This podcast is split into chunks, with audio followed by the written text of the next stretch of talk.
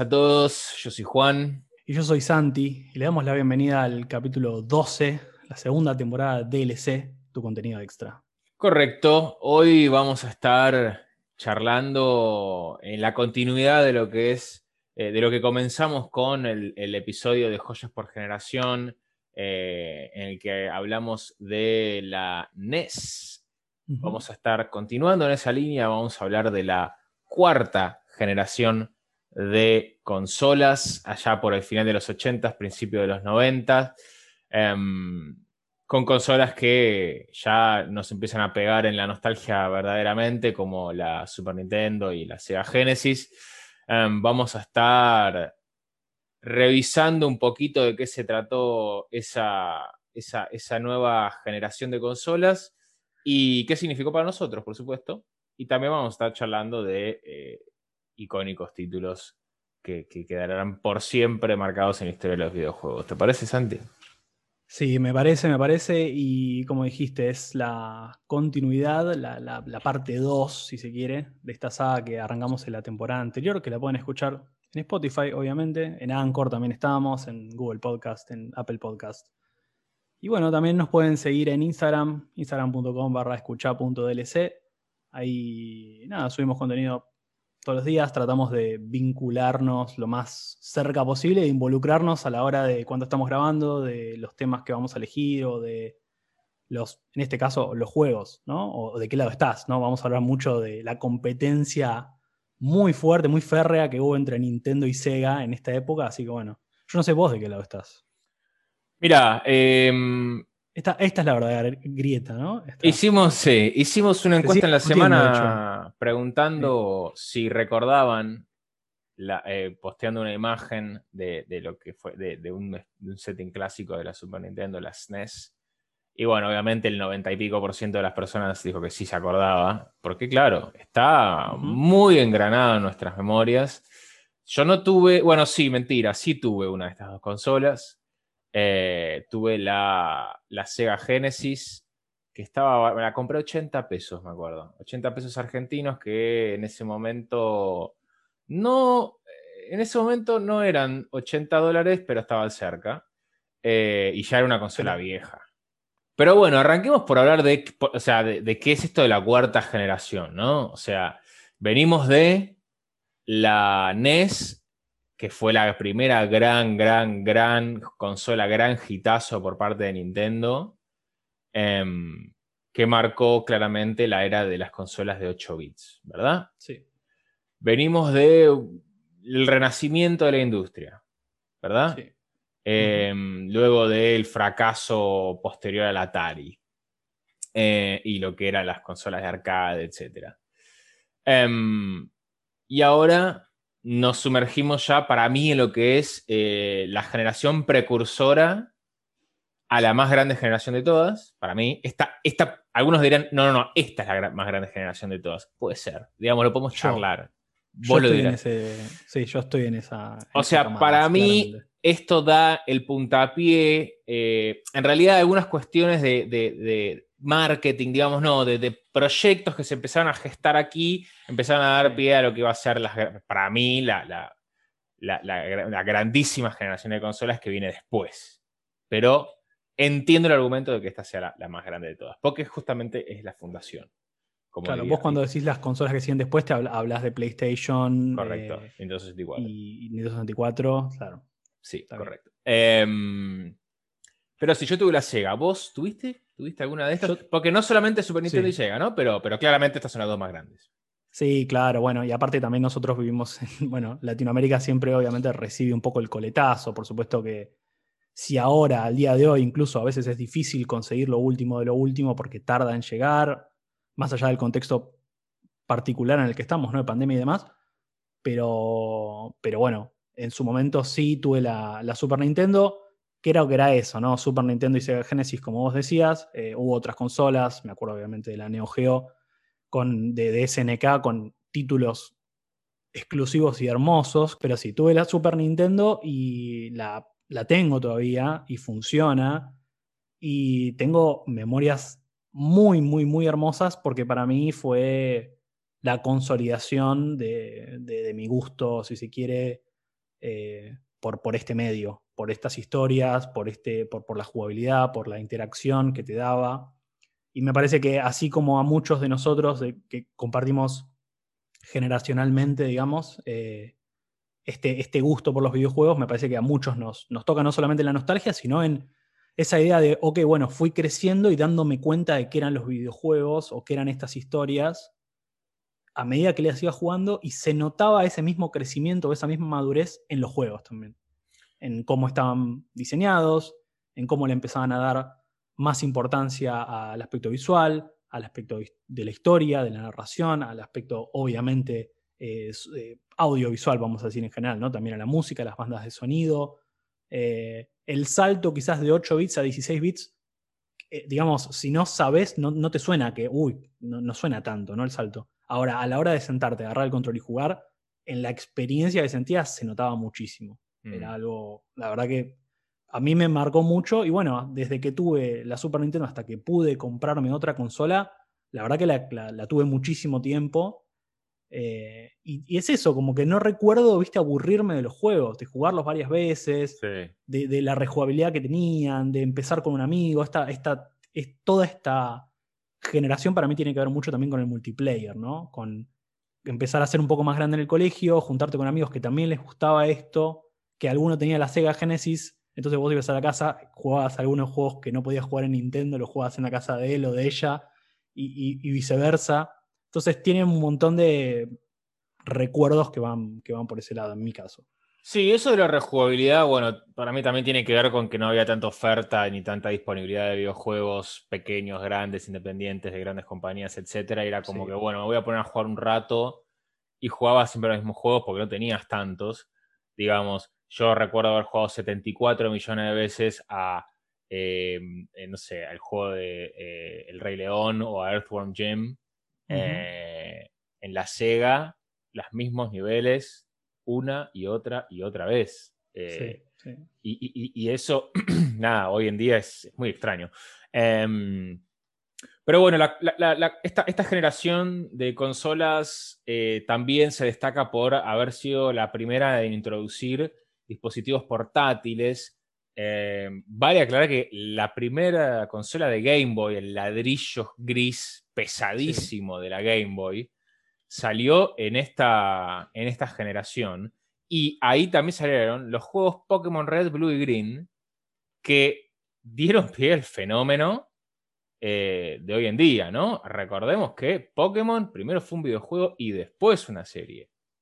Y después también, bueno, algunas otras consolas portátiles que, claramente no llegaron ni a los talones de Game Boy, que vendió 120 millones de unidades contra la segunda unidad que era Game Gear, que vendió 11 millones. O sea, ese es el segundo lugar. Em, y estos números también se reflejan a la hora de justificar por qué hablamos de la Super Nintendo y lo que se comúnmente llama aquí en Latinoamérica como la Sega Genesis, en otros lados del mundo Mega Drive. La, Super Nintendo vendió 49 millones de consolas y la Mega Drive Sega Genesis 35.2 millones de consolas. Eh, los precios eh, estaban, bueno, más o menos en lo que están hoy para una consola de última generación, salvo algunas decorosas excepciones, pero 390, 370 dólares actuales. Después está el caso de la Neo Geo, que se vendió a 750 y 1200 dólares en sus dos versiones, que fue la primera que incorporó lo que tenía que ver con los CDs. Em, y era como una especie de nicho muy premium. Vendió 1.5 millones, un fracaso absoluto. Em, y bueno, como decías, lo, lo, que se destaca de esta cuarta generación son claramente los aspectos de multijugador, en Sega Genesis comenzaron a salir juegos de deportes que invitaban a, lo que era el, couch multiplayer, es decir, el multijugador de sillón, de sentarse físicamente uno al lado del otro a jugar un juego, cosa que hoy es impensado. Em, por ejemplo, eh, Madden, NBA y, los juegos, y el FIFA, los primeros grandes juegos de deportes en la Sega, no en la Super Nintendo. Em, bueno, claramente los 16 bits que comentaste, sonido gráficos. Eh, claramente había un mercado que ya estaba más acostumbrado a esta industria, que ya no era nueva, sino que era completa, estaba en la, su primavera, digamos. Bueno, claramente la, Super Nintendo y la Sega Genesis, los dos grandes jugadores ¿no? de, esta, generación.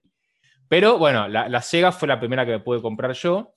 Eh, y entonces para mí, Sonic quizás después difuminado en el tiempo porque fue empeorando y no, llegó a, emparejarse con el nivel y la calidad de juegos que Nintendo siguió sacando. Digamos, este personaje de Sonic que Sega quiso meter en el mercado como la competencia a Nintendo y sus personajes como Mario, Luigi, Yoshi, etcétera, que nunca pudo ser lo mismo. Muchos fans de Sonic, la película hace poco salió, estuvo buena, lo que quieras, pero nunca, nunca pudo llegar a los terrenos. Fíjate cómo Nintendo, esos personajes los siguió evolucionando hasta el día de hoy y sigue sacando juegos de primerísimo nivel con esos juegos, con esos personajes como Zelda. y, Sonic está ahí como diciendo, sí, acá estoy acá, todavía existo, pero bueno, no fue lo mismo. Es más, a veces Sonic pasa, sobre todo en los últimos años, en los que sabemos que Sega básicamente eh, dejó de existir como, como, como una compañía, digamos, de videojuegos, eh, lo que pasa con sus, con sus IPs es que, bueno, de golpe Sonic aparece como invitado en otros juegos. Eh, así que eso, eso es lo que pasó con, con, el IP de Sega, pero es interesante lo que marcas, porque el caso de Sega es muy particular. Sega es una compañía japonesa, pero que nació nació en Estados Unidos, entonces tiene como una doble mentalidad, si se quiere, diferente a lo que era Nintendo, ¿no? Que Nintendo durante muchísimos años solamente estuvo vinculada, o sea, solamente estuvo eh, manejada, si se quiere, desde Japón. Y obviamente por eso vemos todas las diferencias que hay, no solamente en nomenclatura, sino también en, quizás la tardanza de los juegos o algunos juegos que se pensaban para comunidades o para, digamos, culturas orientales y no tanto occidentales. Eso pues obviamente fue cambiando, ¿no? Por supuesto porque empezaron a ver que este mercado funcionaba bien. Pero Sega es diferente. Y me parece que Sega tiene en esta época su mejor momento, claramente. Y tiene mucho que ver con quizás ser como el, como el forajido ¿no? de, la época. Era como, bueno, todos los, todos los juegos y todo lo que se estaba haciendo para Nintendo, que Nintendo le iba súper bien, era muy difícil para otras compañías competir. Recordemos Nintendo con la Nintendo Entertainment System o, la, NES, digamos, tenía gran parte del mercado ocupado eh, y tenía como cierto contrato de exclusividad con los desarrolladores. Entonces, la realidad es que si vos desarrollabas o tenías un contrato con Nintendo, no podías tenerlo para otras compañías.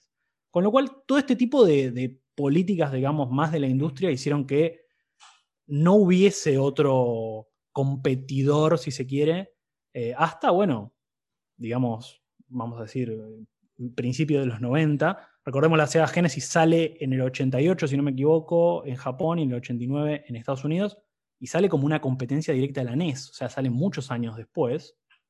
Y después, dos años desde, sea, estaba en el mercado, la, Sega Genesis estuvo en el mercado dos años compitiendo contra la NES hasta que, hasta que Nintendo saca la Super Nintendo.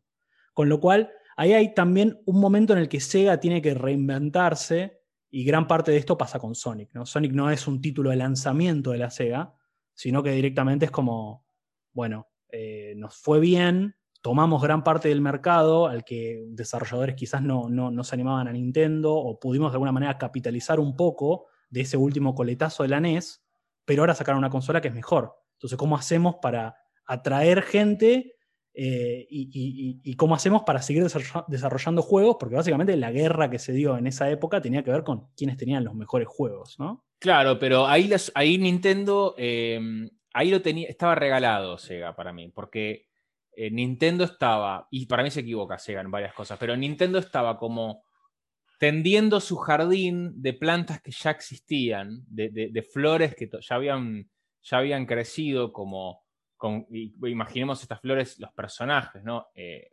Star Fox, no sé, por ejemplo, bueno, Yoshi, Kirby, Mario, Donkey Kong. Donkey Kong, Zelda, personajes que ya había, ya había establecido en el mercado y ahora lo que tenía, que hacer era regarlos, digamos, y se iban a seguir creciendo. Y Sega no tenía nada de todo eso. Sega tenía Sonic. Sí, Sonic 2 y Sonic Knuckles, a mi criterio, muy bueno, eh, fueron grandes juegos y, fueron muy bien recibidos por el mercado. Pero no, te, no, no pudo nunca Sega llegarle a competir verdaderamente a estos personajes. Entonces, una estrategia que tuvo Sega fue, ok, vamos a los personajes de Occidente, de películas eh, populares, y vamos a llevarlos a nuestra consola. Entonces comienzan a aparecer juegos de Jurassic Park, de Mi Pobre Angelito, de Michael Jackson, de McDonald's, de Batman, Spider-Man, etc. Del Rey León, de de Dune, una película de ciencia ficción eh, de icónica, icónica de la época, y, y, medio que empieza a, como a, sacar fruto de eso, ¿no? Varios, y algunos de estos juegos son buenos. No todos, la gran mayoría no, pero Aladdin y Lion King, por ejemplo, son muy, muy, muy, muy buenos. y también empieza como a explotar algunos géneros que quizás la Nintendo no estaba explotando. Y Sega empieza a tener una campaña de marketing muy agresiva. Hay un juego de palabras que usa en uno de sus avisos que era Genesis does what Nintendo don't. Usando un juego de palabras con Nintendo y don't, que es no, o, es como un negativo de no hace o esto no lo, hace. Lo que Genesis hace lo que Nintendo no, o es capaz de hacer lo que Nintendo no. Y después eh, siendo directo a la yugular de Nintendo, diciendo yo soy el nuevo en el pueblo y te vengo a sacar todo. Y después ocurre el episodio, bueno, y acá es donde se mezcla con esto que te comentaba de los juegos de pelea, con el caso de Mortal Kombat, que Mortal Kombat es una saga más como eh, de, como para una audiencia más madura por las cuestiones gráficas, viste, y de, de gore que tiene, y que Super Nintendo censura de alguna manera y Sega dice, no, en mi consola ustedes pueden jugar Mortal Kombat y ver toda la sangre y ver cómo, cómo Scorpion te trae con la cadena y te, hace una fatality que te saca la columna vertebral y se pone a jugar al saltar la soga, digamos, con, con, eso. Y lo pueden jugar en Sega sin problema. Y eso le generó, eso fue una estrategia muy atrevida, pero que le generó problemas porque en la opinión pública los videojuegos todavía eran algo así medio tabú y Sega se metió derecho en el tema de la familia americana. Y esto de Mortal Kombat, la, sangre, la violencia, no gustó nada. Y ahí hay una batalla que pierde en la opinión pública y en la audiencia, que también termina dándole el golpe final para mí para que Nintendo se llevase el trofeo de la época. Sí, coincido que. A ver, que como, esto, como esto que decíamos del outlaw, del forajido, del chico malo, de la época, porque era el que decía como, bueno, listo, ¿con quién hay que competir? Con Nintendo. Uy, con Nintendo sí, bueno, dale, listo, dale, vamos. Entonces esto, eh, ¿me traes Mortal Kombat? Sí, bueno, tenemos que ser diferentes. Bueno, listo, no censuremos la sangre. Eh, ¿Me traes, eh, no sé, juegos? Bueno, vamos a buscarle la vuelta para hacerlos más populares dentro de la industria cultural norteamericana. Entonces ahí vos mencionabas Michael Jackson. Michael Jackson hizo campaña para Sega, diciendo, yo juego Sega. Eh, McDonald's, eh, bueno, todo lo que tiene que ver con Disney, y vos, mencionabas, películas, había, hay, juegos de, Mickey también. Mm. Eh, este fue como el gran, gran momento en donde, no solo por la consolidación que estaba teniendo la industria, sino también por la cantidad de gente que empezó a ver los videojuegos con, otros ojos, es donde empezó a meterse, se empezaron a meter otras grandes industrias culturales, como es Hollywood, por ejemplo, dentro, dentro de los videojuegos. Me parece que en ambos casos eh, las dos compañías supieron aprovecharse de eso bastante bien, pero bueno, sí coincido en que Sega, incluso yéndole muy bien, tuvo que hacer cosas más atrevidas y tuvo que ser más disruptivo para ganar el mercado. O sea, cuando sale la, la Super Nintendo, recordemos, Sega Genesis hacía dos años que lo estaba en el mercado, tiene que hacer una movida importante. O sea, crear un personaje como Sonic es una movida importante, pero tuvieron que hacer más. Y una de las cosas que, tuvieron que hacer, por ejemplo, fue reducir el precio. Obviamente, esto complica mucho a nivel eh, financiero a la compañía. Y lo que hacen es reducen 50 dólares lo que sale la, consola y te regalan, o sea, lo que ahora conocemos como bundle, ¿no? En ese momento es mm. tipo, ok, te llevas la consola y aparte te llevas el Sonic, que es el nuevo, el, juego nuevo que tenemos, tipo la mascota de la franquicia, y te lo llevas todo. Entonces, básicamente, terminabas teniendo un descuento de casi 100 dólares en un producto versus la competencia. Yo creo que todas esas movidas muy agresivas, no solo en el mercado, sino también en el contenido, hicieron que Sega pudiese mantenerse relevante eh, durante esta época. Porque bueno, otra cosa que también sucedía, y esto, esto lo charlábamos un poco antes, porque bueno, vos tenés más la mirada Sega, yo tengo más la mirada Nintendo, pero recordemos que había un montón de juegos que salían para las dos consolas, pero que el contenido no era el mismo. Es decir, no, eran, no eran solamente eran diferentes en cuanto a cómo estaban porteados para las dos consolas diferentes, sino que eran juegos completamente distintos. Y yo recuerdo que siempre Nintendo se llevaba, se llevaba la mejor parte de esa, de esa torta. Sí, y mm, algunos otros detalles de la campaña de, digamos, de marketing que, Sega puso eh, en práctica para poder eh, ganarle al Nintendo tenía que ver con apuntar a una audiencia un poco más madura, ¿no? hay, eh, en un momento que, hay, hay, un estudio que, indica que tenían que pasar del rango de 10 a 14 años a 10 a 27 años. Gente de 27 años en esa época no jugaba mucho videojuegos, pero eh, eh, y, como, y como parte de ello, de las campañas visuales de marketing tenés el famoso grito de Sega, en donde hay un, nena y una nena, no, son un muchacho y una muchacha de ambos lados del de, perfil mirándose, eh, enfrentándose en el medio de la palabra Sega y gritando con las bocas abiertas como gritando ¡Sega! Y después eh, la otra campaña visual que dice bienvenido al, siguiente nivel, welcome to the next level, eh, como diciendo, eh, es más maduro jugar Sega que jugar Nintendo, como cuando crezcas vas a jugar Sega. Em, y, esto, quizás fue muy agresivo y, no, no sé, digamos, los números eh, indican que, claramente Nintendo ganó esta batalla. O sea, eh, que, que, o sea, en realidad, si, nos ponemos a pensar en términos de proporción de mercado, digamos 49 millones de ventas contra 35.2 millones de ventas, ambos fueron muy, muy, muy, muy exitosos.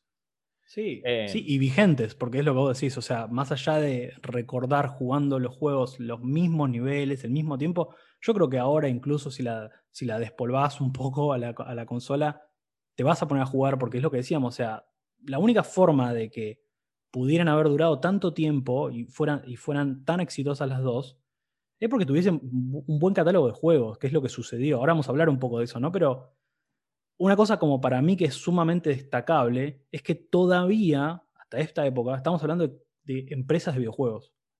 O sea, mm. no había empresas de tecnología eran empresas que hacían videojuegos, cuyo, digamos, eh, negocio, el centro de su negocio era hacer experiencias de videojuegos, experiencias interactivas. No estaba Microsoft todavía metido, no estaba PlayStation, en donde sabemos que tanto Xbox como PlayStation, eh, Sony Entertainment, no me acuerdo cómo se llama ahora, es como una subparte, como una unidad de negocios diferente. En este caso, todavía no, y eso me parece sumamente destacable, porque incluso en toda esta guerra que estamos hablando de marketing y esta guerra de quién tiene el mejor juego, quién agarra al desarrollador y quién tiene la campaña más agresiva o quién se, puede, se logra destacar de los demás, eh, nada, me parece algo como sumamente importante de mencionar y de tener en cuenta para también posicionarnos bien en la época y de por qué decimos que fue como la generación que consolidó eh, lo que ya se venía haciendo bien, pero quizás con menos eh, tecnología o con, algunas limitaciones, y acá se consolidó, y acá se hicieron cosas bien y se hicieron cosas buenas, y por eso la recordamos tanto. Bueno, para, para, que sea una idea de lo, que, de lo que era el clima interno, digamos, de esta guerra de la que estamos hablando, hace, hace varios años se juntaron los ex miembros de equipos de marketing, tanto de Nintendo como de Sega de la época, y en un momento la gente de Nintendo, que estaba medio ya cansada de, digamos, todo el juego sucio que hacía Sega, por ejemplo, copiarse y hacer una revista de Sega cuando había una de Nintendo ya, digamos, y, y hacer bardo, vamos a decir, hacer como, hacer como eh, campaña de marketing en contra de Nintendo dentro de esa revista. En un momento, eh, uno de estos ex, eh, bueno, el VP, el vicepresidente de marketing de Nintendo de ese momento, Perrin Kaplan, confiesa que en un momento estaban planeando ir al, digamos, al edificio de Sega y a, ir específicamente a lo que era el, estacionamiento de, autos del edificio y tirar un, y llevar un camión lleno de bananas para promocionar lo que era Donkey Kong Country para la Super Nintendo, ¿no? Eh, digamos, fíjatelo, estaban con los dientes apretados verdaderamente. Al final no lo hicieron, dice Kaplan, por una cuestión de que era un desperdicio de, comida, pero déjame dudar. Em, bueno, la, perdón, la, también hay un tema ahí que es, nosotros obviamente tenemos la visión más eh, norteamericana, porque obviamente la cultura japonesa ya incluso en este momento es difícil que llegue, es muy cerrada. Entonces, nosotros nos quedamos con, esa parte de la historia, al menos de lo que es esta guerra, esta pseudo guerra fría de, Nintendo y Sega.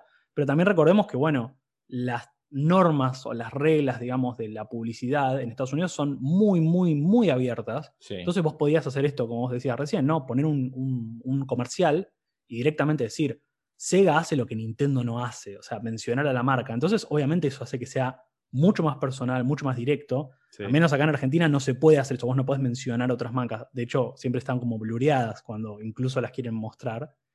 Y eso te marca un poco de lo, como decís vos, de lo agresivo que fue todo.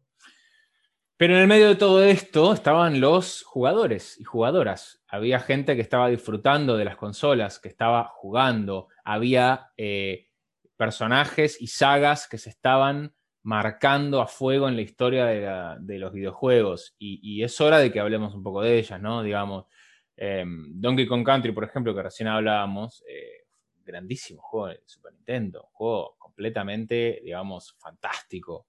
Eh, en donde los gráficos y los 16 bits verdaderamente se podían ver, porque tenía un pseudo tres dimensiones ya en Donkey Kong Country. Tenía como esa sombrita que te hacía como pensar que era 3D, pero no lo era en realidad.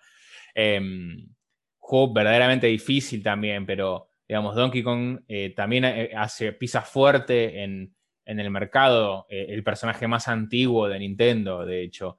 Em, y después, bueno, Super Nintendo, hogar de Final Fantasy, que empieza a eh, digamos, empieza a desplegar sus alas, digamos, con toda su, magnificencia, digamos, eh, sacando muchísimos juegos de la saga, creo que hasta el 6, hasta el, perdón, hasta el 6, si no me equivoco. Creo que hasta el 6, sí. Sale en la Super Nintendo, recordemos que el 7 es el que se está remasterizando ahora, de, el de Midgar, eh, que es el mejor de todos, sin duda, sin duda alguna. pero hasta el 6 salieron para la Super Nintendo. Y Chrono Trigger, un juego recordado por muchos como uno de los mejores RPG, sin duda es uno de los mejores RPG de Super Nintendo, pero también de la historia. Yo no lo jugué, pero el historiador acá que tenemos, que es Santi, sí lo jugó y nos va a poder decir un poco, nos va a poder hablar de Chrono Trigger. Vamos a contar un poquito de, qué iba, porque yo la verdad, eh, digamos, ¿por qué Chrono Trigger fue tan importante? Bueno, ah, para mí, obviamente me encantó. Yo no soy un fanático de, de los RPGs, debo decir pero la verdad que me encantó y lo jugué en su momento, obviamente con una mentalidad de niño, con lo cual lo tuve que rejugar varias veces después. Pero sí, más allá de los hermosos momentos que tengo jugando el juego, obviamente cuando te pones a investigar y, y, empezás a tomar dimensión de lo que estabas jugando y, lo contextualizás, toma como otro, toma otro color. Básicamente es un, es un juego que filosóficamente habla de, lo que es el viaje en el tiempo, habla de realidades diferentes, de cambiar, digamos, el pasado, un montón de conceptos que hoy al, día de hoy jugamos un montón de juegos en este sentido, pero que en la época era como algo nuevo, algo disruptivo.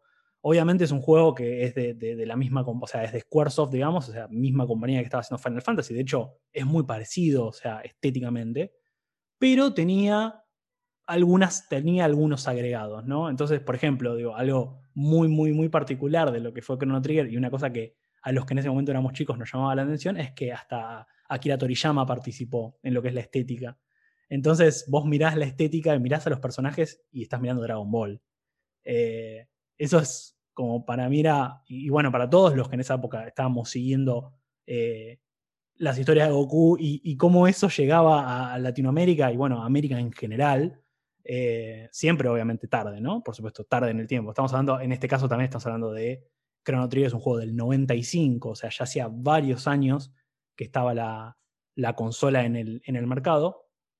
Pero bueno, básicamente, digamos, a nivel argumentativo y a nivel eh, de historia, es, es, una historia, digamos, que trata diferentes em, periodos temporales, diferentes saltos entre, entre periodos, pero que tenía muchas cosas interesantes a nivel de mecánica y a nivel de eh, libertad que se le daba al jugador. De nuevo, un concepto que hablamos varias veces en el, podcast ya, pero que hoy en día tiene una concepción y hace, eh, digamos, 25 años tiene, era completamente distinto, ¿no? Entonces, de golpe nos encontramos con un juego RPG prácticamente entre 20 y 25 horas para terminarlo, un juego extenso, y un juego que eh, tiene como dos partes, un juego que arrancamos toda una parte como muy lineal del juego, o sea, yendo de un lugar al otro, muy, muy, muy lineal, sin demasiadas opciones para cambiar lo que es la, dinámica o para cambiar lo que es el, viaje, digamos, que estamos teniendo como jugadores, hasta que llegamos a un punto en donde el juego cambia. Básicamente el juego empieza, te abre, digamos, un mapa, te, muestra un mapa y te dice, anda donde vos quieras, una vez que ya recorriste todo, anda donde vos quieras, y empezá a cerrar las questlines, digamos, de los NPCs que te fuiste recorriendo, los que más te gustaron o los que más te conmovieron o con los que más empatizaste. Y esto para mí es como sumamente disruptivo para la época, ¿no? O sea, mm. darte esa posibilidad de, ok, bueno, si te encariñaste más con un personaje que viste en un periodo del juego, podés ir a ayudarlo a cerrar su historia. Si no te gustó, no pasa nada. Juego tenía creo que 10 o 12 finales, no me acuerdo exactamente, creo que eran 10, finales diferentes, todos en base a las diferentes acciones que ibas haciendo y a los diferentes momentos en los cuales te enfrentabas con el mal final, digamos, el jefe final. Eh, y otra cosa que también a mí me acuerdo que era muy, muy buena, dos cositas más. Una es que llega un momento en el que, bueno, Crono es el personaje principal, en un momento muere. Y el juego te da la posibilidad a vos de si querés ir a hacer un viaje en el tiempo particular para rescatarlo o revivirlo, o podés continuar sin el personaje principal. Y esto, de nuevo, no había juegos que, digamos, jugaran con estas expectativas o trataran de subvertirlas, ¿no? Eso me parece como algo muy osado y que tiene que ver con, bueno, la calidad argumentativa que tenía o la calidad narrativa que había en este equipo de trabajo, en este Dream Team de, Squaresoft, digamos, para hacer este juego. Pero no solamente estaba ahí, porque a nivel audiovisual era hermoso también, aprovechándose, digamos, de todas las bondades que tenía la tecnología nueva, pero también en términos de mecánicas, ¿no? Recordemos, Final, Simil Final Fantasy, básicamente es un RPG por turnos, pero que involucró una cosa nueva que le daba un montón de eh, más flexibilidad a la hora de pensar, digamos, las estrategias. Y esto tenía que ver con los ataques em, de equipo, digamos, o los ataques eh, donde podías mezclar a diferentes personajes para que atacaran algo juntos. Entonces había un montón de combinaciones, no solo de poderes, sino también de equipos, de cómo vos querías eh, enfrentar o abordar cierta, cierto boss o cierta pantalla o cierto dungeon que tenías que, recorrer. Básicamente esto permitía tener, no sé, un equipo muy, muy agresivo, un equipo quizá más, más eh, vinculado a lo que es tipo generar vida o el soporte o lo que sería, digamos, support eh, hoy en día. Y esto, de nuevo, es algo no muy común, era algo que no todos los, los, juegos tenían. De hecho, probablemente esto sea como la primera vez que se les ocurrió. Y quizás eh, ha sentado las bases para lo que, bueno, después muchos otros juegos eh, sumaron, digamos, a, lo largo del tiempo. Para mí, la verdad, un hermoso juego que incluso al día de hoy, 25 años después, o casi 26 años después, sigue, teniendo, sigue dando mucho de qué hablar.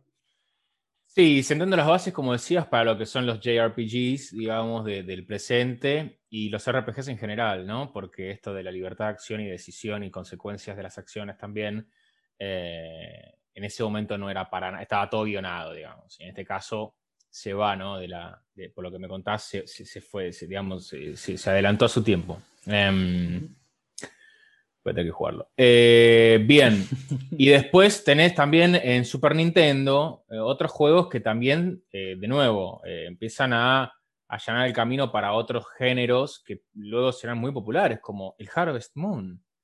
Sin el Harvest Moon, hoy no existiría el Stardew Valley, por ejemplo, o Animal Crossing.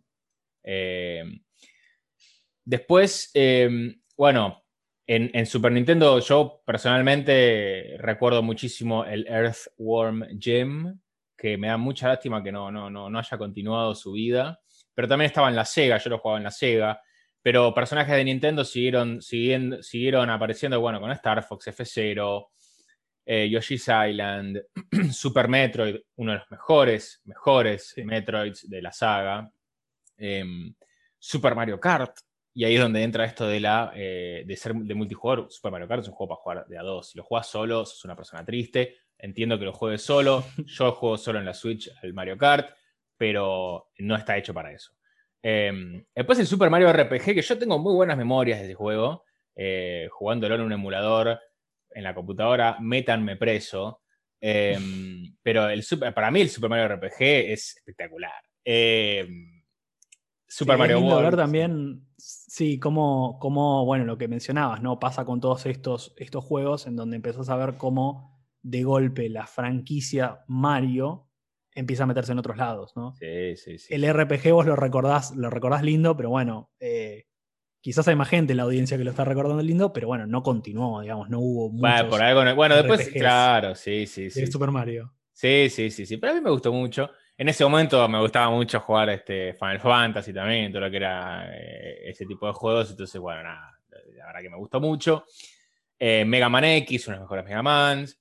Em, Super Mario World, uno de los mejores Super Mario. Em, The Legend of Zelda, A Link to the Past, uno de los mejores Zelda. Digamos, la Super Nintendo aglomera como los mejores títulos de muchas franquicias. Em, o por lo menos así son recordadas en varias oportunidades. Entonces, ahí está un poco la explicación de por qué también fue tan exitosa. Mientras que Sega eh, empezó como a sacar de, la cultura popular, digamos, de la industria cultural eh, de Occidente, como bien marcabas, eh, y ahí sacó titulazos como Aladdin y Lion King, me acuerdo de Echo de Dolphin, nada que ver, pero Echo de Dolphin, Jurassic Park, los juegos de pelea eran como que terminaron estando más del lado de Sega por esto de, Mortal Kombat, bueno, de Street Fighter que también estaba en Super Nintendo. El juego de por Angelito que era ma, malísimo, pero lo jugué un montón. Eh, los juegos de Batman y Spider-Man de la Sega no me los acuerdo, pero no sé si, si no están eh, recordados como los mejores. Y los juegos de deportes que empezaron a, los juegos de fútbol, por ejemplo, en la Sega empezaron a pegar fuerte. Vos me mencionabas hace poco el Super Soccer. Super Soccer, sí. Que yo no me lo acuerdo, pero, pero bueno. Em, no quiero dejar de mencionar para la Sega.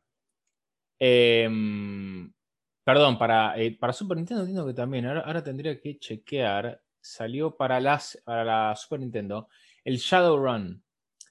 Que estaba basado en un, en un juego de rol de mesa.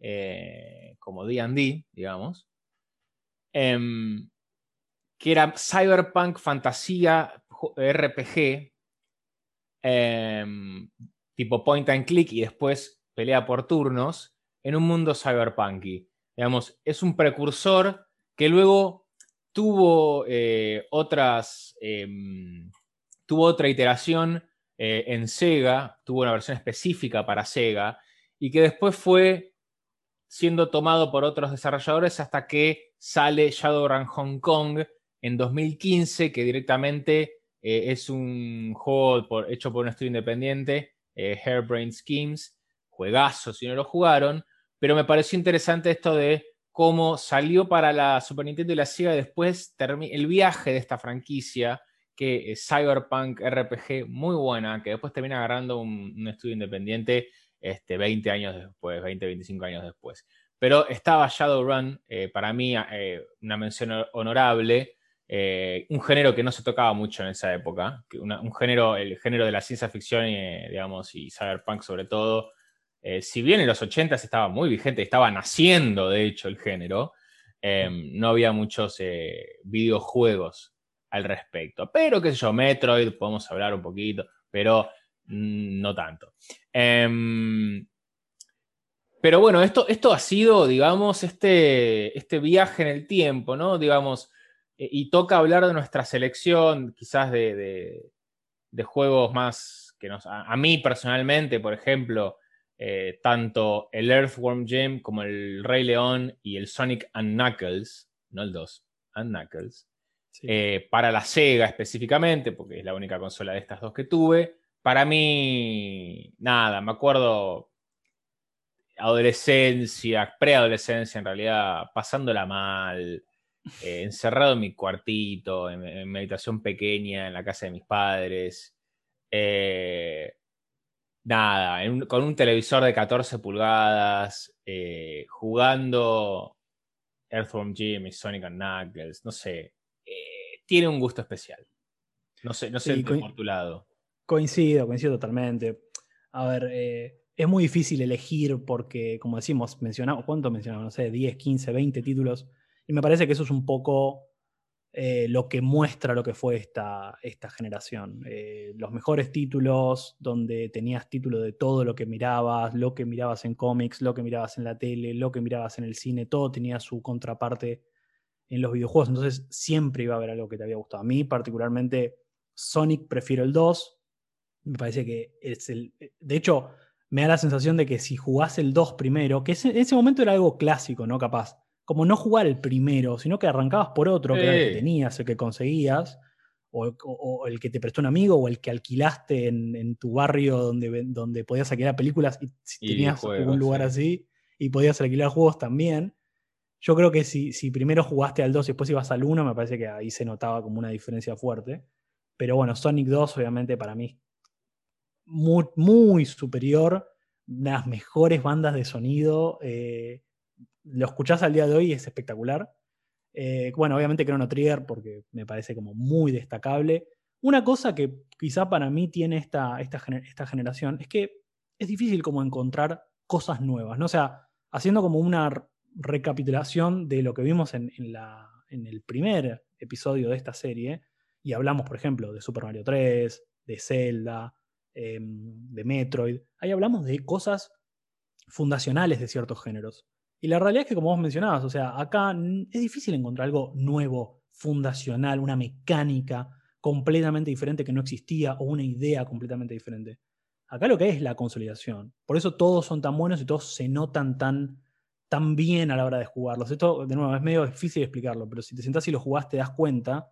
Y por eso me parece que tiene las mejores memorias. Super Mario World la realidad es que no hablamos tanto en el podcast porque ya habíamos hablado antes de Super Mario y Super Mario World no es que traiga algo nuevo, Correcto. trae algo mejor. Eh, bueno, está esto de que la mejora. todas estas como secuelas son mejores que las anteriores, todas. Y, esto es algo que no ocurre hoy en día. Muchas veces hoy sale una secuela y es peor que la anterior. Eh, y bueno, o innecesaria. o innecesaria. Bueno, ya hemos tenido un episodio sobre esto. Pero en este caso es como que todos todos entendieron y es como que todos estos juegos son infinitamente superiores a los anteriores y toman la nueva tecnología y la explotan al máximo porcentaje de beneficio, ¿no? Sí, es como ahí es básicamente la inversión. Acá se, nota, digamos, si vos lo mirás más, más entre líneas, se nota que Nintendo era como una prueba, ¿no? Como, bueno, a ver cómo sale esto. ¿Salió bien? Bueno, listo, vamos a invertir. Em, y como bueno, dato de color también, aquí eh, dando el pie a lo que va a ser nuestra, nuestra digamos, eh, próxima entrega de, este, de esta serie de, joyas por generación. Aquí lo que ocurre es que em, esto, esto va, va, a dar el pie hacia adelante, es que Nintendo comienza a pensar en una colaboración con Sony, quien todavía no estaba en la escena de los videojuegos y empiezan a pensar en un prototipo para darle un soporte de CD-ROM a sus consolas. Algo que había hecho la Neo Geo, pero con un precio exorbitante, como habíamos dicho, en mil dólares, entre 750 y 1200 dólares las dos versiones que tenía.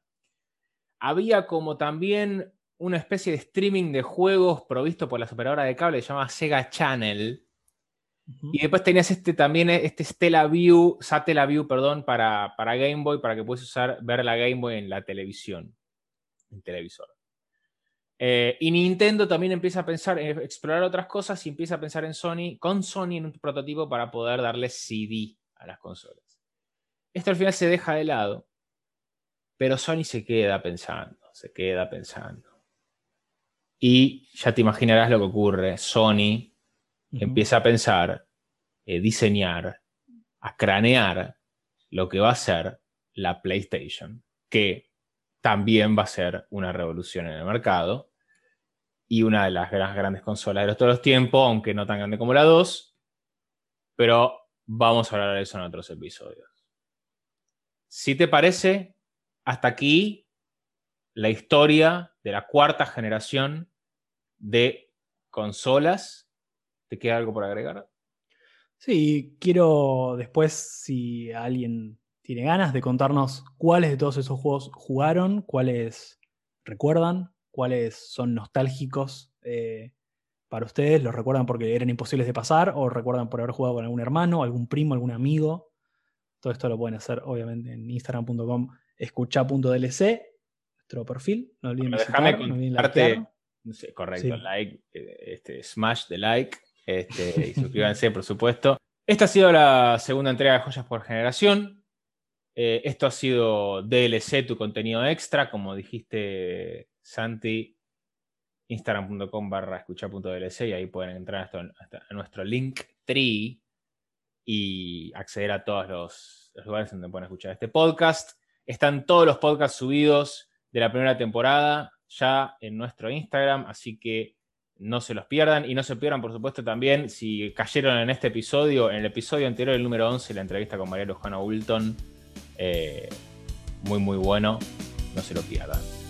Bueno, yo soy Juan y hemos estado aquí con Santi en este episodio número 12 de DLC. Nos encontramos la próxima. Espero que estén disfrutando esta segunda temporada y, y esperen más porque va a haber